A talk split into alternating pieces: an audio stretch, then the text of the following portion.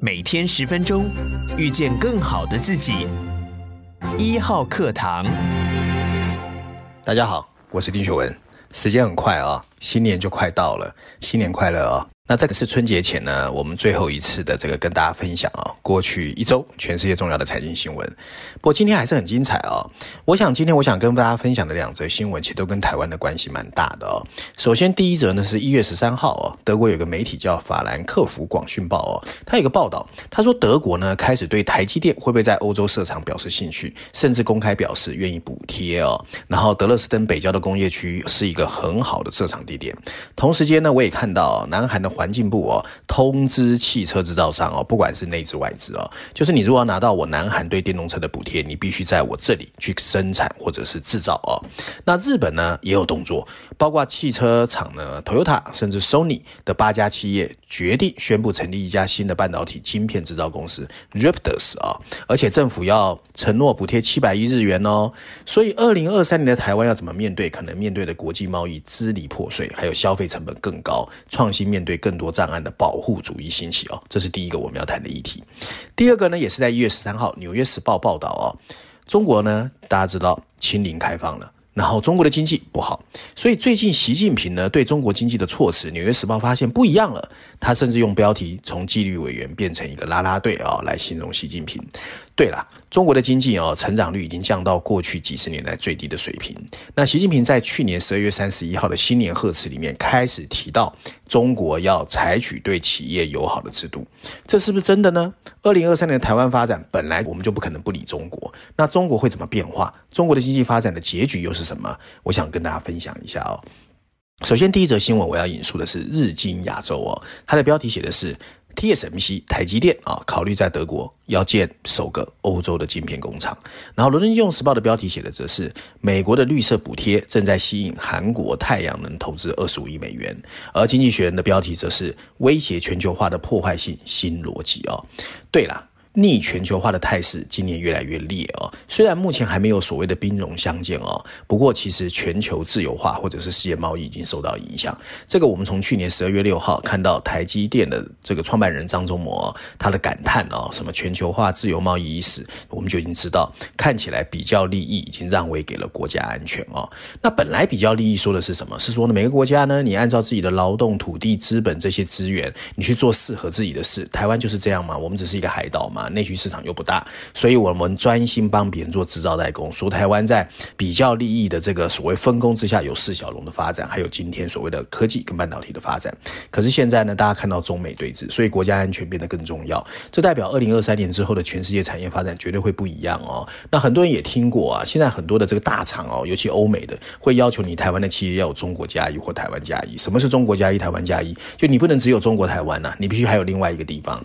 所以台湾的产业，其实我一直。说决策者最近几年的压力很大的，那整个呢，呃，方向的改变当然是美国开始的哦。那事实上，在去年九月，美国的国安顾问苏利文又讲了一段话，他说：“过去我们主要是 focus 在怎么保持我们相对的科技优势，现阶段看起来不止这个，我们还要尽可能的维持领先幅度，而且压抑别人。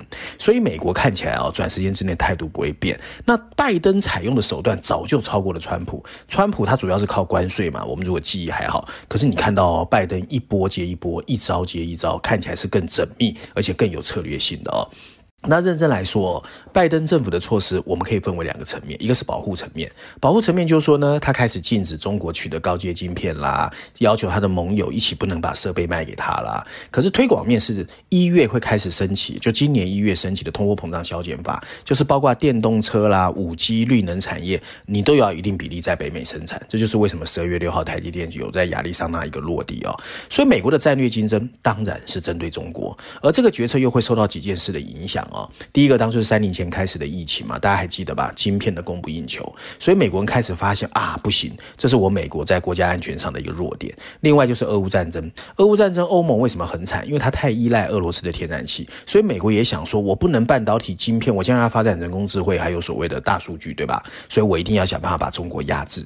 那第三个原因就是说呢，本来美国觉得啊，我现在全球化可能自由经济会形成中产阶级，最后促成中国政治的改变。落空，而且中国还国进民退，所以你知道美国就越来越凶哦。那如果你说川普是赤裸裸的保护主义，那拜登其实说起来更厉害哦，他是针对供应链有目标的推动所谓的印太经济框架。那当然话讲得很好听呐，不过最主要还是针对中国。我想这个大家都知道哦。那因为这样子，台湾跟南韩最为难嘛。那南韩还敢在那边放炮，台湾基本上是敢怒不敢言哦。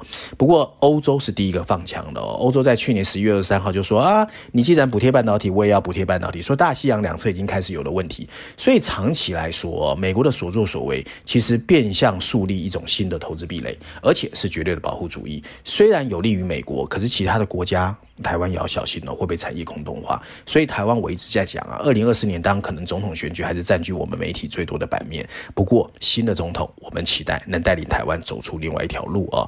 那我倒是可以提醒大家哦，最近我看到台大电子学院的院长张耀文接受科技新报采访的时候有说，其实去台化不重要了，重要是我们要怎么做。你不管大陆的世界工厂往东协、印度怎么移动，台湾要学会跟全世界合作。我觉得这句话蛮有道理的哦。那第二则新闻，我刚才前面有跟各位讲嘛，就是在说中国我们要怎么看。纽约时报这篇文章的标题写的是从纪律维系者到啦啦队队长，为什么中国要改变商业基调？CNN 的标题则是中国地方政府正在设定二零二三年的增长目标，他们希望抢占经济复苏。南华早报新加坡的哦，它的标题是随着动态清零的结束，中国经济处于黎明前的最黑暗。哎，看起来是比较偏正面。对了，中国开放真的在冲击全世界。前天哦，我让我同事帮我从泰国带蜂胶回来，我很喜欢泰国的蜂胶嘛。他跟我说，现在泰国不管是发烧药、止痛药、蜂胶，全部被一扫而空。为什么？中国大陆的观光客开始到泰国了。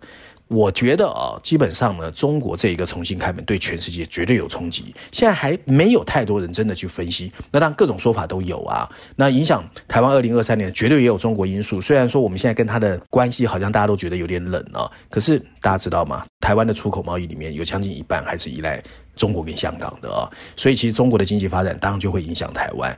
那前阵子这个我也看到，台湾的农业水产呐和食品，那因为大陆高举食品安全，就很多媒体都在骂他嘛。不过好消息就是说，前几天我看到了大陆公告哦，ECFA 哦，就两岸经贸协议的早收优惠会继续，所以看起来二三年还好啊。那我们当然希望说中国的经济到底应该往正面还负面？虽然说法很多，我们还是要去了解一下嘛。首先啊。国际货币基金组织 IMF 的总裁久基巴啊，在新年一开始接受访问的时候就说，他觉得中国经济诶负面啊，他觉得可能会比去年更糟糕。所以呢，IMF 呢本来是把中国经济预估啊，二零二三年有百分之四点四，他现在往下调啊。所以 IMF 觉得中国经济虽然清零政策开放，但是因为它受伤太重，所以不大可能马上恢复啊。所以久基巴释出的信号是，IMF 会在瑞士啊一月比较晚的时候呢，世界经济论坛他会公布。新的经济预测，不过看起来应该是负面的啦哦。不过。有不同的看法啊、那最近呢，中国有一个所谓的第四届外滩金融协会峰会啊、那上面呢，中国社科院的政经研究所的副所长张斌，他认为啊、中国一定会想方设法助力经济的反弹。然后本来呢，大家记得吗？二零二二年的经济目标是百分之五点五跳票了嘛？那他呼吁，如果要实现二零三五年的目标，最少要有百分之六点四。所以二零二三年的中国经济工作目标看起来是超百分之六以上。哎，这两个看法不不。一样哦，有的人会说哦，IMF 讲的是对的，中国完蛋了。可是有很多人认为，也许中国会让我们再一次跌破眼镜。那基本上我的想法是什么？我觉得就像 IMF 说的，二零二二年的中国经济成长很可能很糟糕。这当然跟清零政策有关。可是中国已经开门了，不管你怎么批评它。那在松绑初期现阶段，当看到确诊病例增加，导致消费者充满警惕，那对经济活动有负面影响。不过有可能是负面的啊，因为过去两三年中国真的是门关起来了，所以在基期很低的基础上，二零二三年的数据可能会很好哦。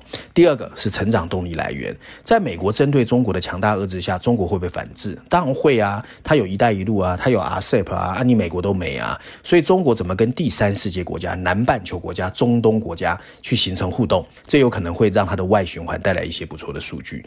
那我们再回来看内需哦，大家不要忘记，二零二二年跟二零二一年跟其他国家比起来，中国无论在货币政策跟财政政策上，相对别人都比较低调哦。反过来讲，它的空间比较大，所以在共同富裕的大旗之下，它会不会调动起巨大的内需潜力？我们是要观察的哦。同时呢，我们也知道，很多人都在讲说中国到底要怎么看。我觉得大家如果了解 GDP 人都知道，它主要来自三个啊，就进出口、投资跟消费。那过去中国的改革开放主要是靠前两个啊，那现在因为美国压制它嘛，所以出口的数据有下来。那另外 I 呢，说实在的，地方财政情况不是太好，所以它最主要可能要拉动内需。那拉动内需到底有没有可能成功哦？现在大部分人都是负面看待。我个人倒觉得有两个观察重点。第一个就是说，它如果真的有所谓的纾困政策、财政政策，它这个大规模的财政移转，能不能去帮助相对中国比较贫穷的国家，所谓共同富裕嘛，来拉动内需？我觉得在二零二三年我们要观察。第二个观察什么？资本市场或金融体系，因为基本上大家知道吗？中国人到现在为止哦，他储蓄率还是全世界最高，大概有百分之四十四。那 OECD 国家在百分之二十二点五，所以是不是透过金融市场让大家感觉可以赚钱？然后呢，金融市场的运作。那有可能全世界这些主力的资金又回去了，所以这两个是观察重点啊。那回到台湾啊，我觉得台湾在二零二三年要学会谦卑了，因为现在所谓的逆全球化。冰封的两岸关系，还有失衡的美中台三角关系，台湾其实还是有一定的话语权的。可是，怎么创造最佳的国家利益，真的需要靠政府告诉我们怎么去面对所谓产业外移的压力啦，怎么引导企业做好最好的研发啦，怎么把生产留在台湾啦，甚至怎么吸引外商来台湾投资，还有怎么解决水电、土地、税务跟劳动政策，这都要靠政府啊。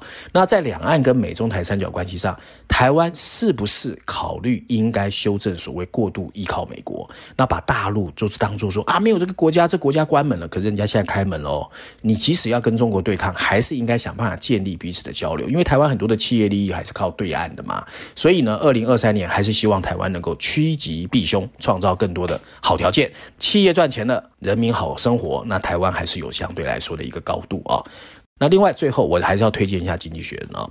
这期《经济学人》的封面故事呢，聚焦在全球经济现在最明显的一个发展倾向——保护主义的漩涡。所以在封面设计上，我们会看见呢，象征全球化的四艘集装箱的货柜轮，还有散布在旁边的集装箱，都被卷入一个漩涡。那这漩涡代表什么呢？它上面的大字有告诉我们：零和游戏，全世界在走零和游戏。然后补充标题写的是威胁全球化的破坏性逻辑啊。那文章一开始有提到了，第二次世界大战以来，全全球经济一直按照美国支持的规范体系在运行，这当然带来了所有的经济一体化，促进了全球的经济增长，也让数亿人脱贫啊。更进一步的是呢，帮助了西方能够在冷战中成功战胜苏联。可是今天看起来啦，这个系统已经处在危机，各国竞相补贴。绿色产业想方设法鼓励制造业回到自己的家乡，甚至限制商品和资本的流动，互惠互利或者比较利益已经不再存在，国家安全最优先。所以经济学认为零和思维的时代已经展开。那考虑到美国政治的保护主义转向哦，拯救全球化看起来很难。但美国国会对乌克兰的援助告诉我们，选民也没有那么狭隘，所以自由贸易的普及度还是很重要的。那还好有迹象表明，拜登也已经开始在回应盟友对补贴的担忧，可是拯救全球秩序还是需要美国更大胆的引领，并再次拒绝零和思维的种种承诺。在制度真的彻底崩溃之前，破坏无数生计之前，危及自由民主和市场资本主义之前，看起来我们还有时间做一些事情，那是要靠美国。这个任务呢，当然不容易，但没有比这个更重要。时间所剩无几，我们还是希望全球经济不要在二零二三年真正经济衰退。经济衰退没有人快乐的。以上就是今天我想跟大家分享哦，过去一个礼拜我认为比较重要的全球重要的财经新闻，希望大家喜欢。我们下次见。